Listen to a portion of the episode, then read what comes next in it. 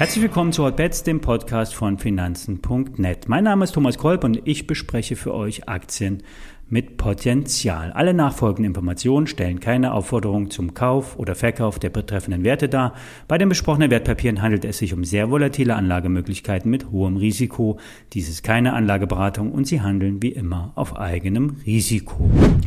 Gestern gab es die Notierungsaufnahme von Coinbase. Die Handelsplattform für Kryptowährung hat kein klassisches IPO gemacht, sprich kein neues Geld eingesammelt, sondern den Handel einfach gestartet. Der Kurs wurde festgelegt, von 250 stieg er dann deutlich an. Damit ist die Kryptobörse mit 85 Milliarden Dollar sehr hoch bewertet, so viel wie in etwa die NYSE und die Nasdaq ähm, zusammen. Die Handelsplattformen für Kryptos verdienen derzeit sehr hohe Provisionen und hier wird schon mal ein halbes Prozent Spread fällig. Da würden sich die klassischen Börsen wie die deutsche Börse freuen. Allerdings wurden dem Thema Kryptohandel nicht wirklich ernsthaft nachgegangen. Zurück zur Aktie von Coinbase. Ein Investment ist sehr risikobehaftet, die Bewertung ist sehr hoch und der Bitcoin-Hype kann mit wenigen Kommentaren aus der Politik oder der Notenbanken zum Abschmieren gebracht werden. Aus charttechnischer Sicht, da haben wir schon mal am Dienstag drüber gesprochen, ist der Trend beim Bitcoin intakt. Der Wochenchart bietet Chancen bis 69.500, selbst 73.600 Dollar sind durchaus realistisch. Alfred Medom würde darauf wetten, dass der Kurs in diesem Jahr auf 100.000 Dollar steigt. Vielleicht sogar schon im Sommer.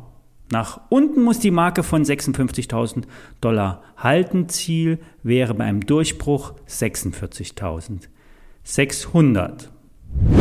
Morgan Stanley sieht Potenzial beim Thema grünem Wasserstoff. Vor allen Dingen bei der Reduzierung der CO2-Emissionen sieht die amerikanische Investmentbank die Hersteller von Elektrolyseuren als starke potenzielle Nutznießer. Um bis 2050 nicht weniger als 2600 Gigawatt herstellen zu können, sind 1,5 Billionen Euro an Investitionen nötig. In rund 30 Jahren sollen 18 Prozent der weltweiten Energieversorgung aus Wasserstoff kommen. Ein Schwerpunkt soll der grüne Wasserstoff sein, also die Umwandlung von Wind- und Sonnenenergie in Wasserstoff und die anschließende Rückverstromung am Nutzungsort. In der Studie wird vor allen Dingen das Interesse der Investoren an diesem Industriesektor gesehen. Als Folge davon rät man bei Nel, ASA und ITM Power zum Übergewichten. Wie bereits mehrfach besprochen, ist der Einsatz von Wasserstoff bei Pkw-Elektrofahrzeugen derzeit nicht tragfähig, außer bei Bussen, schweren LKWs oder bei dem Austausch alter Dieselmotoren in Schiffen oder Lokomotiven. Bei großtechnischen Industrieanlagen sieht der Einsatz schon anders aus und konkreter. So kann in der Stahlindustrie Wasserstoff effektiv eingesetzt werden, um die bisherige Energiegewinnung, und dafür ist bei der Stahlproduktion sehr viel nötig, teilweise zu ersetzen. ThyssenKrupp hat hier bereits Initiativen gestartet. Auch in der chemischen Industrie kann Wasserstoff für die Herstellung von Ammoniak oder Methanol eingesetzt werden. Der Industriegasespezialist Linde hat sich auch schon dem Wasserstoff äh, gewidmet. In verschiedenen Szenarien stellt Morgan Stanley Nachfrageprognosen für die Herstellung von grünen Wasserstoff an. Als Investment bietet sich die Aktie von Nel oder ITM Power an.